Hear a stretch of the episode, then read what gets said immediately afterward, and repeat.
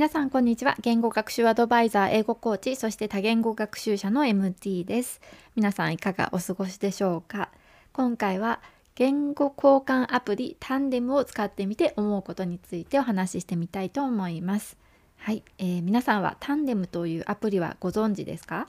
タンデムは自分の学んでいる言語を話すことができて自分が話せる言語を学んでいる方をつなぐアプリです。一定のね機能は無料で使えます。あと顔が写っている写真はマストなので皆さん顔写真を載せています。でこれは小さい写真でも大丈夫です。ちなみに私の友達が顔の写っていない写真をね使ってみたそうなんですけど承認されなかったそうです。言語交換パートナーに同性のみっていうのも選ぶことができます。そうすると同性のみに自分のプロフィールが見えて自分も同性のプロフィールのみ見えるようです。そしてこのアプリではメッセージのみの簡単な会話をしたりアプリ内の通話システムを使って話をすることができます。私の場合メッセージで言語交換をした方は結構いるんですけど通話までしたのはお一人だけでした。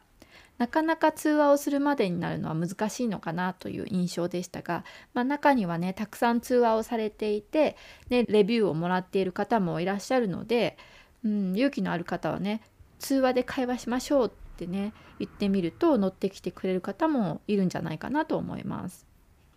あとタンデムで良いと思った点は現在ね今この瞬間にこのアプリを使用中の方っていうのが分かるのとお互いの言語を勉強している方が見つけやすいことですね。ねあと難しいと思った点は通話をすることのハードルが高いっていうことですね。これはね個人差があるかもしれません。ね、ガンガンねやっぱりあの通話しましょうっていける方はね通話もあのできるんじゃないかなと思います。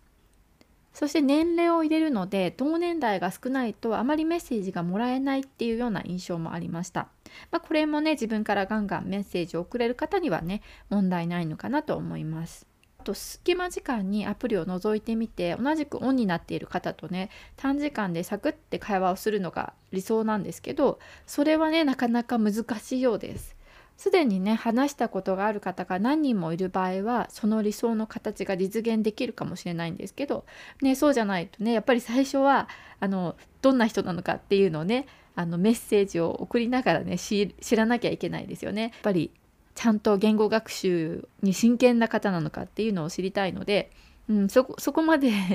メッセージをしていってそれが分かって通話まで行くっていうのはなかなかね難しいんじゃないかなと思います。うん、あともう言うまでもないと思うんですけどどんなアプリも人と人とをマッチングさせる系のアプリはあの十分な注意が必要ですよね。うん、十分にね注意しながらねあの言語学習に利用するといいんじゃないかなと思います。はい、今回は以上です。Thank you so much for listening and hope to see you next time. Bye!